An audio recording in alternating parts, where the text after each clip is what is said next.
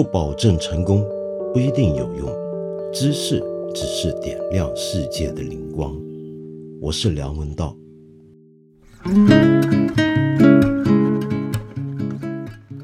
啊，我不在做节目的最近一个多礼拜啊，看到了很多朋友的留言，也私下收到了很多朋友的问候，我真的非常感激。没想到这么小的一件事情，竟然。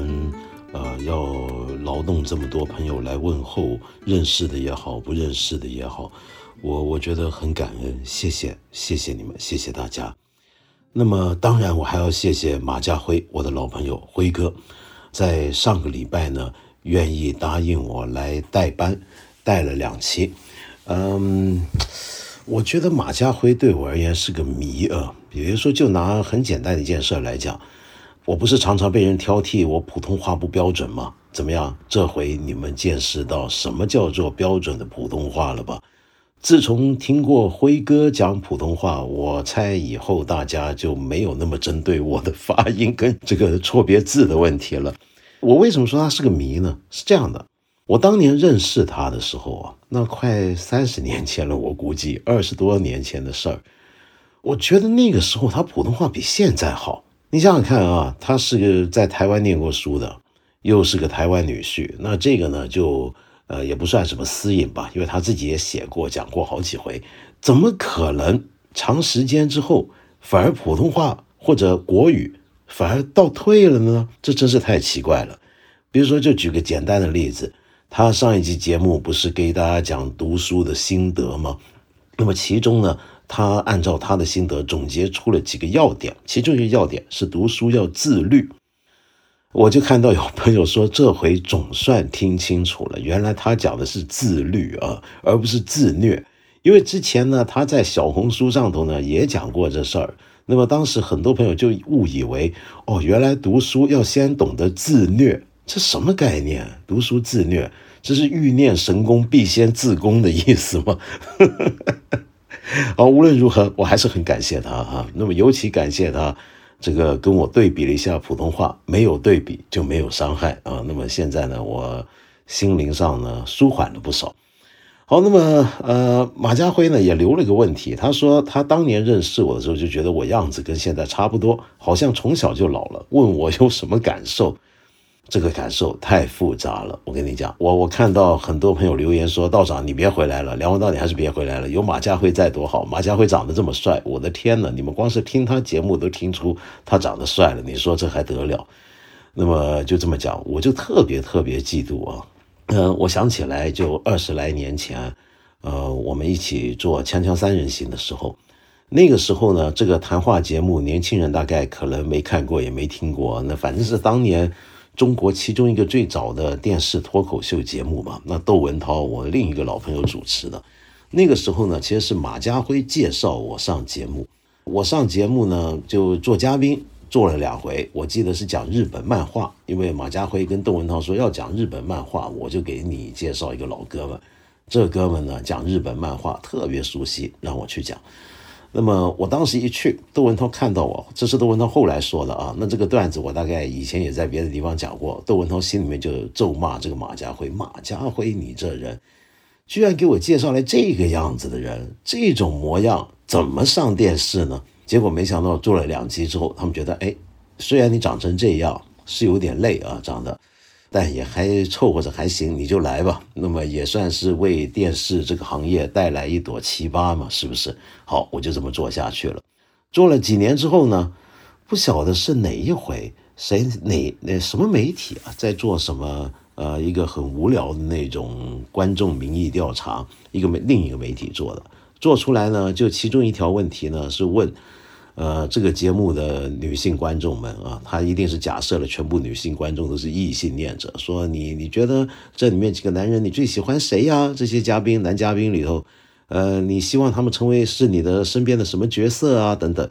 好，那么当时呢，票一投出来，结果我记得是大部分女性都选择徐子东当老师啊，徐子东老师当老公。那窦文涛跟马家辉呢是无分轩轾的，呃，要可以当情人。那主要理由就觉得他俩长得帅，这话我还是别多说了，因为每次我一说谁长得帅，我很讨厌、很嫉妒呢，人家就瞎传。你比如说，我以前就讲过，这个许知远长得那么帅，我挺讨厌他的，早就跟他掰了。没想到有人当真，还在这问了好几回，就说梁文道早就说过跟他掰了，说因为嫌他长得帅。这话你们都当真？天，好，那无论如何，那说完他们，然后跟着说到我，你知道那时候这个调查里面说女孩子都挑我当什么吗？觉得我很适合当爸爸。那一年，天可怜见，我才二十来岁，就被普遍的妇女群众认为很适合做一个父亲的角色出现。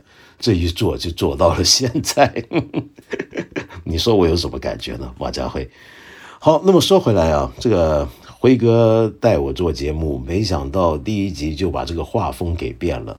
一下子从一个催眠节目变成一个午夜兴奋剂，因为他居然讲鬼故事，据说很多人听了吓坏了。我仔细听完他的节目啊，我没觉得有那么恐怖吧，对不对？这个他讲的鬼故事很可怕吗？那当然可能是因为我对这事儿不太敏感，你知道，我可能是受儒家影响太深了。正所谓子不语怪力乱神。呃，虽然从小身边就有人喜欢讲鬼故事、看恐怖电影、喜欢算命、风水、叭叭叭这些东西，但我从小到大对这些事儿就都没什么兴趣。严格讲，算命这些事儿，我是真的是一直没有太感冒。但是你说到恐怖故事，小时候也会看恐怖电影，小时候也会看，但现在不了。倒不是因为我很怕这些东西啊，而是因为就像我之前讲的。我有些电影，有些类型电影，我是有点回避的。你比如说喜剧片，呃，为什么呢？因为我早在进场之前，他就已经提醒我，我进来非得笑到流眼泪。又比如说很纯粹的悲剧，他在我进场之前就已经告诉我，你这回是真要伤心到流眼泪。那么又比如说恐怖片，你真进来就是要这个吓到流眼泪。那么这些东西呢，我都有点回避，我不太爱看这样的电影，就是你摆明居嘛，就是为了刺激出我某种情绪跟反应。那么当然动作片也算啊，那么动作片就是要让你爽嘛。那么还有一类呢，就是适合成人的动作片。那么这一类呢，刺激你什么呢，就不在话下。那么这些东西我当然年轻也都好这口，现在了还真老了，这跟以前不一样，就没有这种偏好跟喜好了。或者喜好降的很淡了，我都不爱看。那么，所以呢，恐怖故事我也听的不是那么多。那么，跟电影有关的恐怖的东西呢，我也了解不深。反倒是我记得几年前，呃，曾经香港有一帮导演编剧，好几年前，他二十年前，一起组了一个团去内地交流还是什么吧。然后走了几个大城市，又去了一个三线城市，不晓得去看什么，大概是看什么地方将来能够发展当做影业基地之类的东西。然后就大伙一起住进了一个挺老旧的一个宾馆。那么，然后大家呢就上到楼层，然后一人拖着个行李箱，就各自呢就沿着一条走走道嘛，对不对？那走道两边都是房门。他们就左边一溜房，右边一溜房，那么大家拿了钥匙都要开房进门，手上拿着行李，大半夜了。结果呢，出现一个很奇怪的情景，怎么回事就左边这一溜房啊，比如说其中一个导演，香港导演跟编剧把这个门开了，然后走进去，走进去没多久，他就叫哇，夺门而出跑了出来。接下去是第二个门口。又打开了，另一个香港导演或者编剧也跑出来大叫，然后像看电影一样，沿着整个条走廊的左手边的房间的门陆续被撞开、打开，然后里面的那些刚刚进房的这群香港人就全部都冲出来，脸色惨白。你知道是怎么回事儿原来是这样，就这个左边第六房，就电梯刚出来这个房门。刚有个导演编或者一个一个导演吧，我记得是进进门，一进门他就看到你，别说这个酒店房间的布局，你都晓得嘛，就一定有个柜子，对不对？有个衣柜，通常这个衣柜呢，也都在这种比较一般的宾馆酒店传统的设计呢，都是把它放在入门的玄关处。他刚进门，他就看到他这个衣柜的柜墙啊，这个柜面有一个女人。穿柜而出，就他不是打开柜门啊，他是直接从这个柜门不知道怎么扶了出来，然后跟着走到门对面的那个洗手间，就走到那个洗手间的浴室的镜子啊，他那个镜子呢，打开浴室的镜子是正对着这个衣柜门嘛，就一般酒店这个设计。这个女人呢，就从衣柜的这个柜门浮出来，走到那个浴室里面，然后再从浴室的洗脸盆上那个镜子那消失了，就穿过去。那为什？所以他就吓坏了，他当然就大喊一声冲出来嘛。那他喊完冲出来，那那那怎么第二间房的人又会这样子喊出来？第三间、第五间一直下去，整六的人都整排的人都跑出来呢？原来他们都看到了那个女人，而且那个女人是依次序从第一间房穿到了第二间房，再穿到了第三间房，一路走下去。OK。这就是我印象比较深的跟电影有关的故事，呃，这算是跟电影有关吗？算是吧，跟一群 电影编剧导演有关。那这事儿呢，我也不晓得真还假，就看过人写过说过，我后来还真去打听过，还有一个一个当年参参团那个人，我我看看那些应该像是他真遇到，为什么呢？他那个脸色惨白，他就。他就抓着我说：“叫好，别说了，别说了，这我不想提，我我忘了，我忘了，好不好？我我我们给他走了，大楼的不转门哦，是这样。嗯，OK。说到这个鬼这件事儿啊，我看到我们之前有个朋友留言叫蒲蒲，这个朋友留言说：道长，我今年四十二岁了，正处在不惑之年，活在这个世上，虽然很多事儿明白了一点，但以自己的渺小而言，也实在是管中窥豹。”这几日听八分，就像身边多了一位朋友，呃，虽只闻其声啊，那么这都下面溢美之词，我就不说了。反正就说我，呃，他这么讲啊，我说一说我长久的一个折磨，我怕黑，一个人睡觉从未真正的放松过。如果自己在外住酒店，更是紧张不安。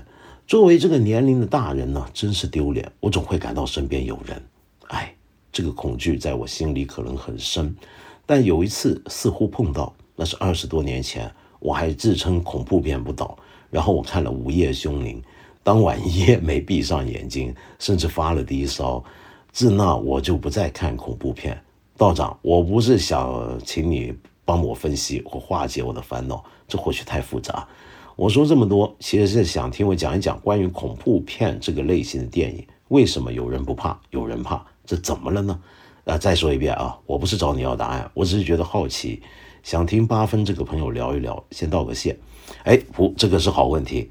改天呢，等我休息好，再很彻头彻尾的拿恐怖片这种类型出来跟你好好聊一聊，你觉得怎么样？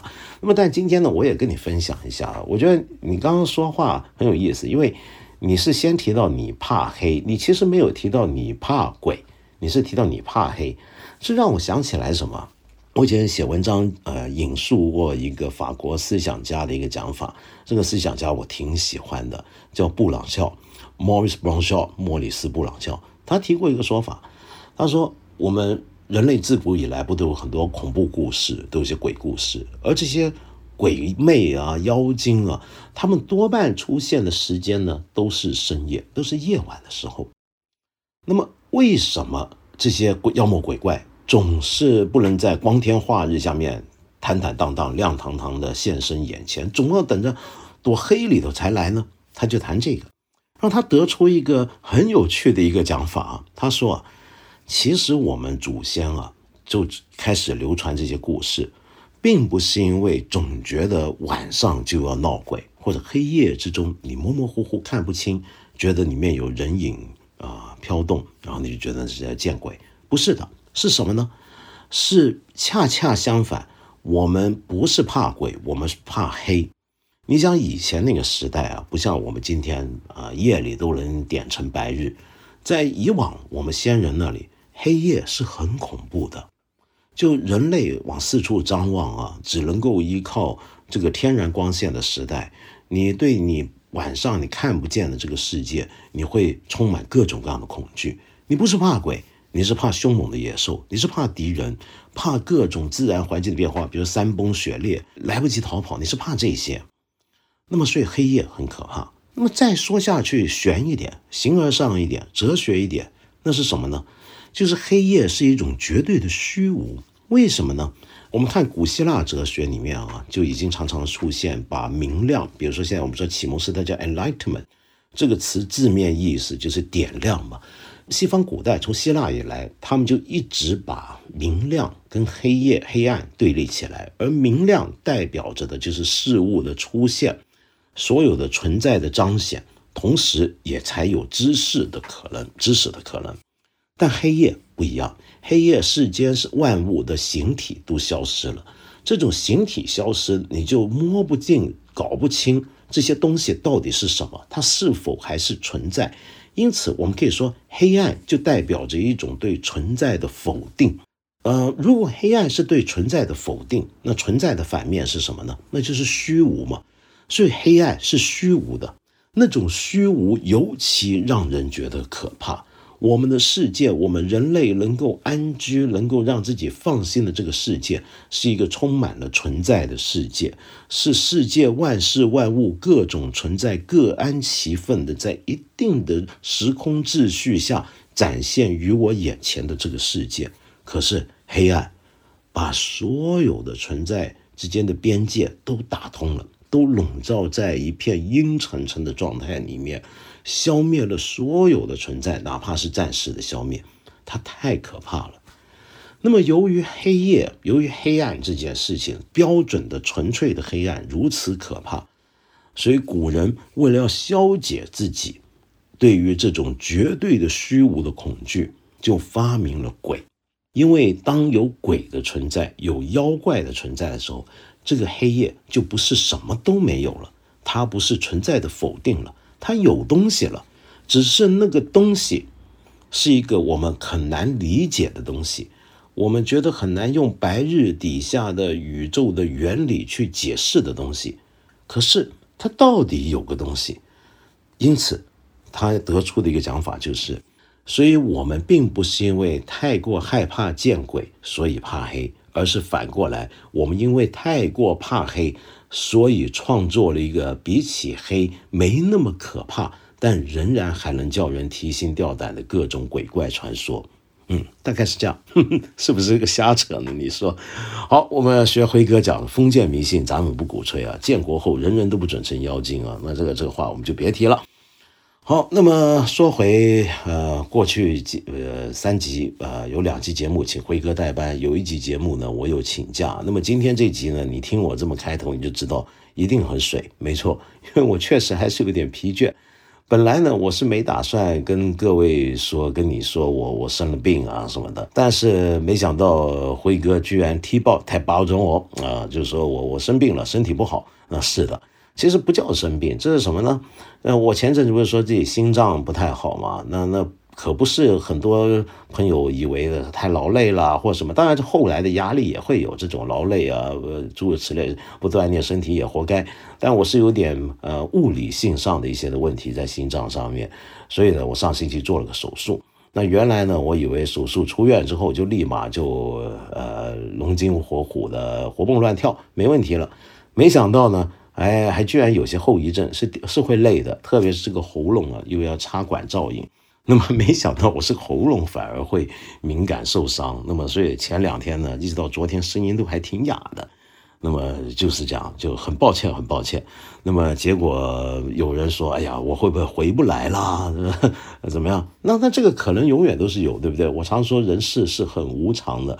我哪知道我下一分钟会如何，会在哪里？所以我们要把握好我们在世的任何一个时刻，认真的过好它，做好一个自己想要做的那种人。我觉得这是重要的。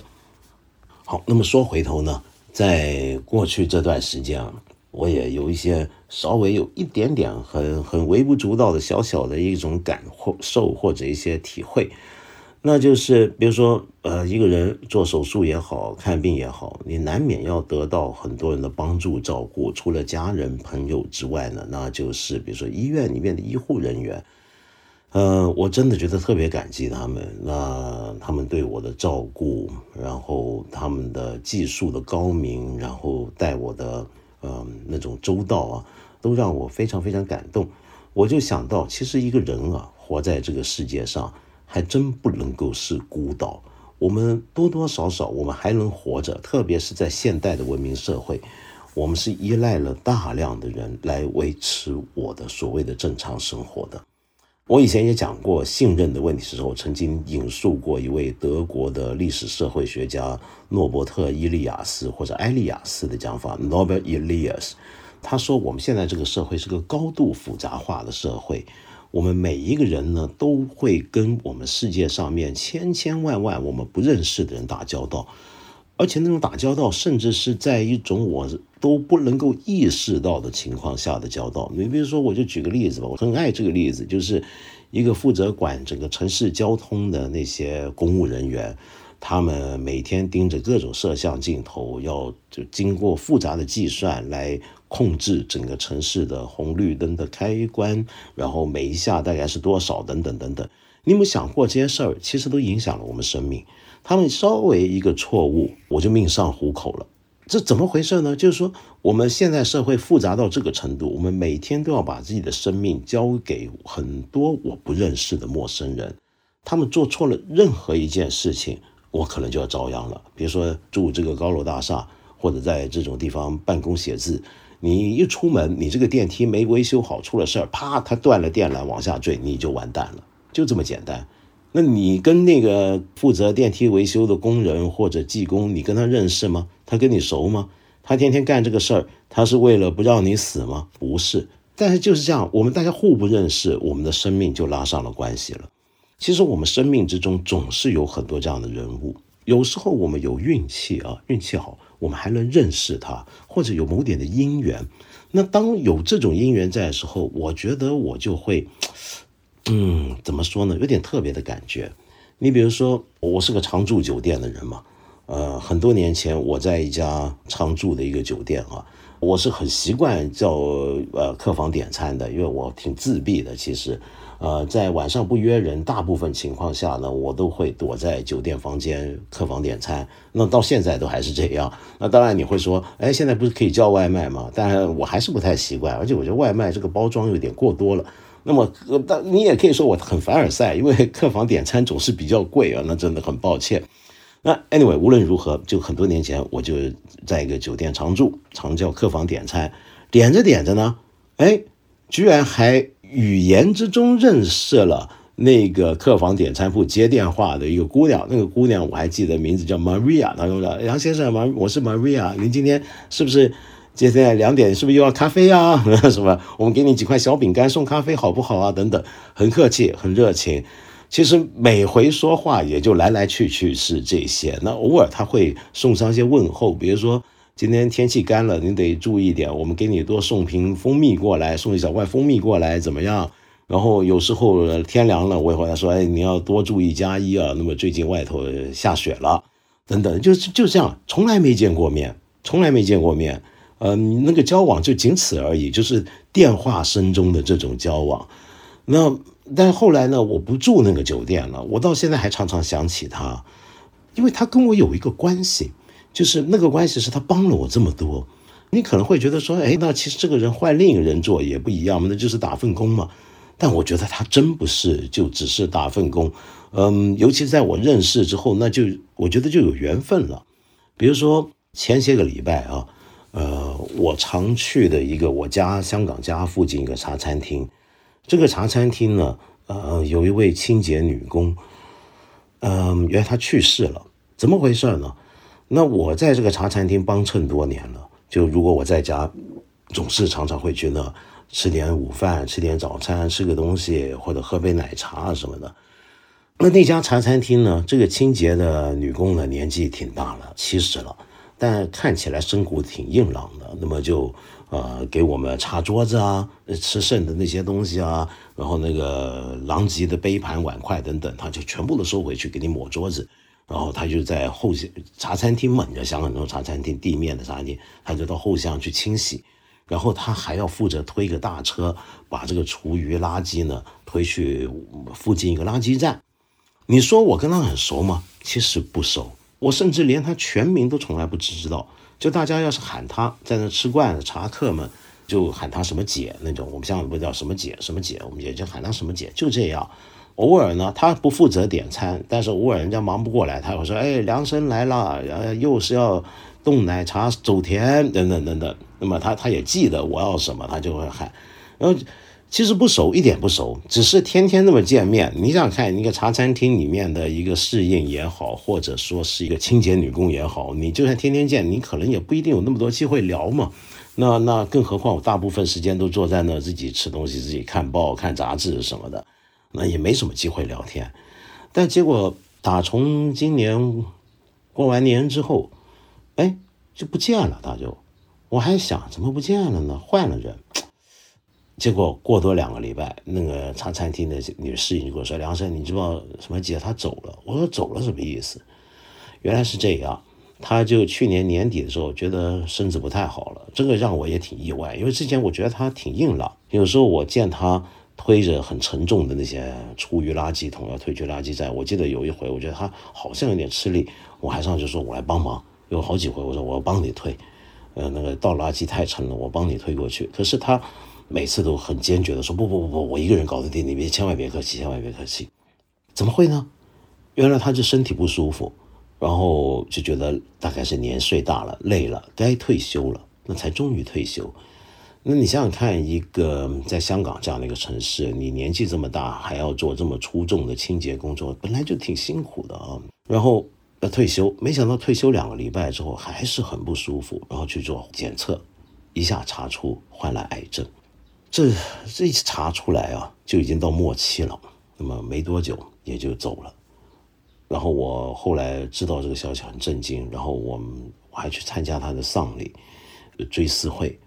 呃，我很惭愧，是在那天追思会灵堂上头，我才第一次看到他的全名到底是什么，然后看到他家的孩子啊等等，那个感觉太复杂了，我不知道你能不能理解啊？就是这个人你是天天见的，嗯，这么多年他很照顾的，就就很帮很多忙的，你不要以为清洁女工没照顾你，他当然照顾你，吃完了这些东西这些盘子他要收拾，他要清洁的，然后你吃饭用的那些。碗筷瓢盆干不干净也是他来给你弄的，那他当然照顾我，那但我怎么能这么多年就居然连他全名都不晓得，也对他的家庭各方面是这么的不清楚啊？就我觉得很过意不去，有就很惭愧，难过了一阵子呀。反正就是这样，这哎这也不是不能说得上是什么感悟吧？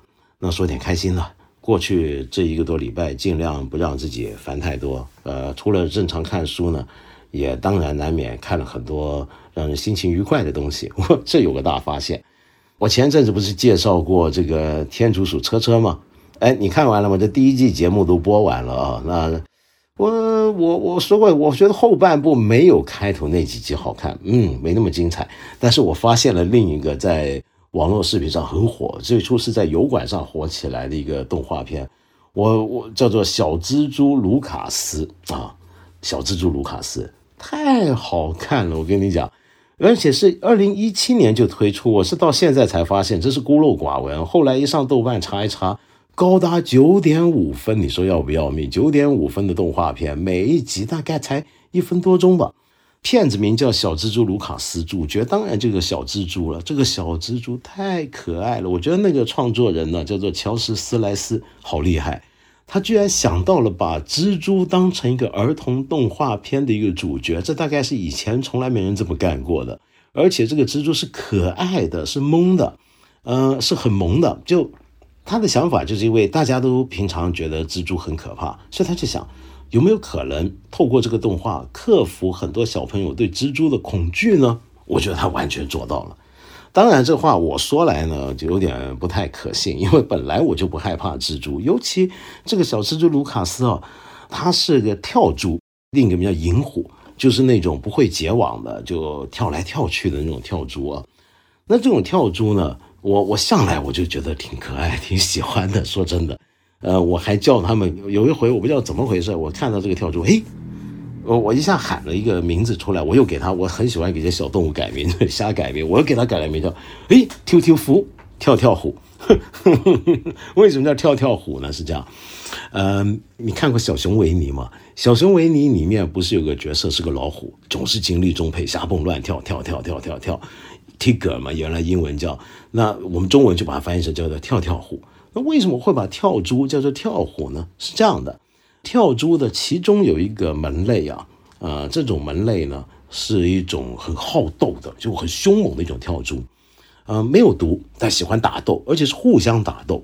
那么这种跳蛛呢，我们香港小孩、广东小孩过去啊，就管它们叫金丝猫。其实长得不像猫，我我记得以前小时候，就那男孩在玩的事儿，那很多女孩都很好奇，你们男孩天天玩玩金丝猫，到底是什么东西啊？还可以藏在书包里面，藏在袋子里面，然后上课的时候拿出来玩，然后还偷偷的围起来玩，不让女生看。那女生总在想说，哎，那猫有那么小吗？这是什么猫呢？很好奇。其实它不是猫，我也不知道为什么叫做猫。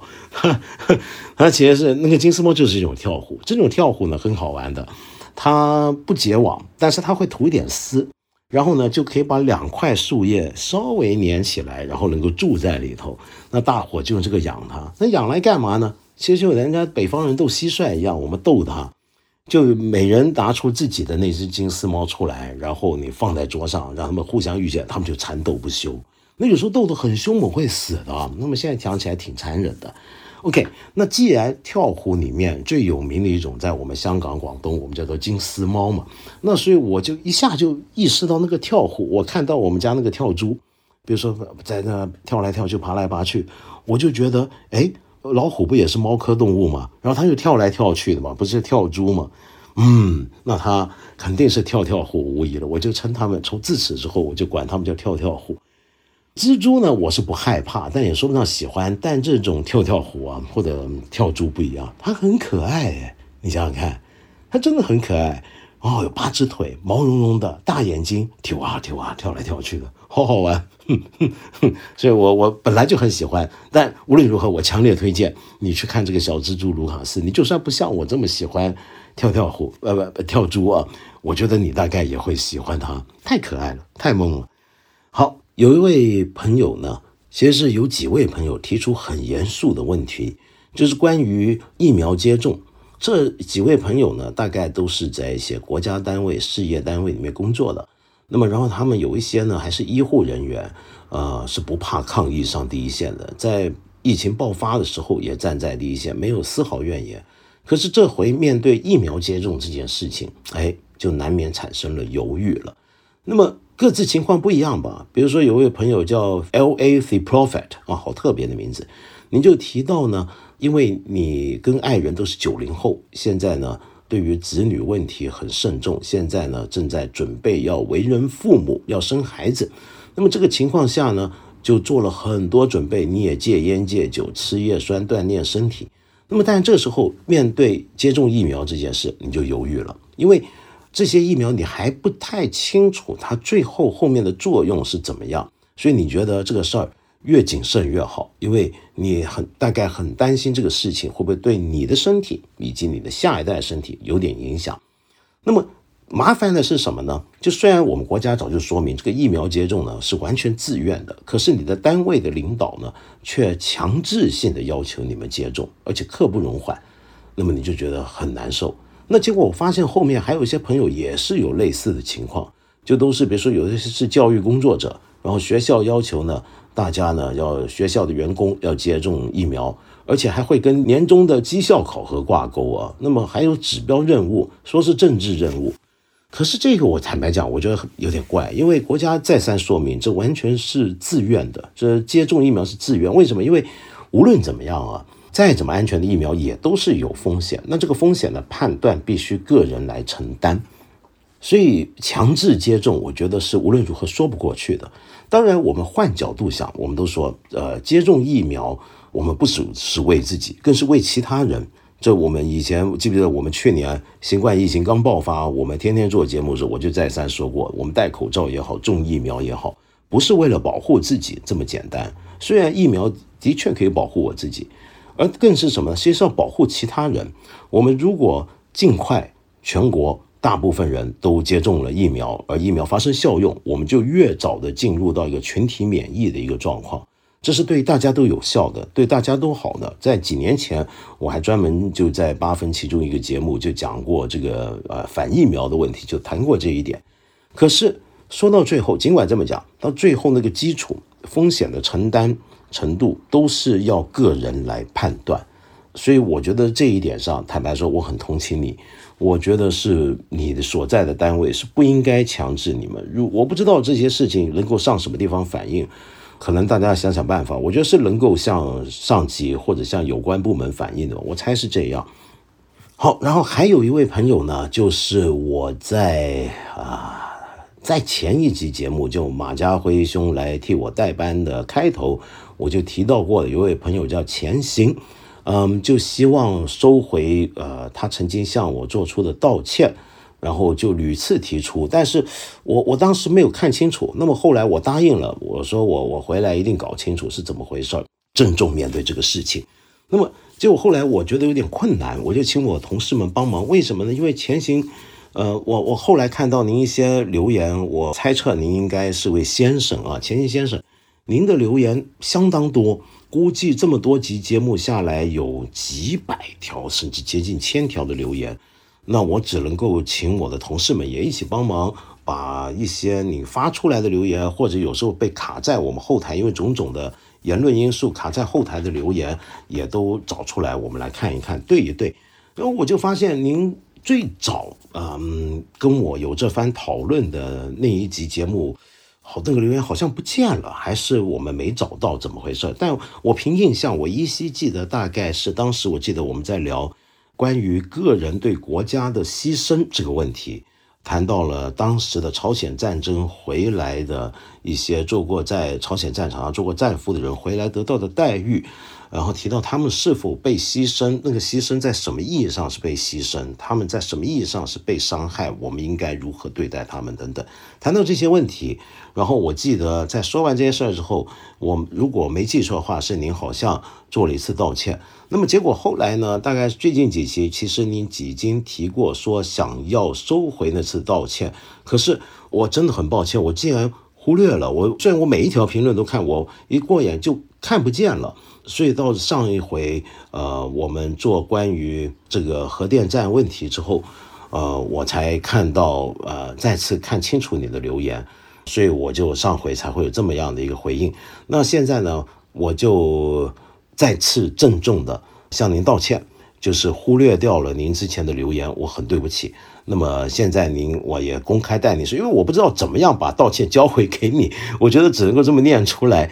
就是哦，好的，那这位朋友他希望收回他的道歉，大家也都看到了，我也在这里念了。那当然还有个问题，就因为您也用过几个名字啊，我现在。嗯，因为几个名字下面出现的留言都是一致的，或者是高度类似的。那后来我们委托同事在后台查看，发现也果然都是您。您分别用过至少有三个名字，是不是？一个就是前行，一个是行不行，一个是普世价值忽悠人。那就是这样的，那我就找出来。但我还是想提醒您一句，钱先先生，您平常如何批评我啊什么的，我都非常乐意接受。那么可是呢，有时候啊，就您跟我们后台同事有交流的时候，我看到您一些言论，呃，我个人想说，我恐怕觉得真的不是那么的恰当。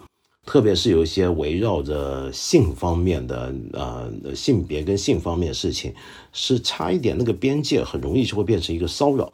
就我个人真的觉得不是那么恰当。呃，我建议您以后不要跟我的同事们说那样的话，好不好？那因为这个话我们呃在后台嘛，我们也就不需要念出来。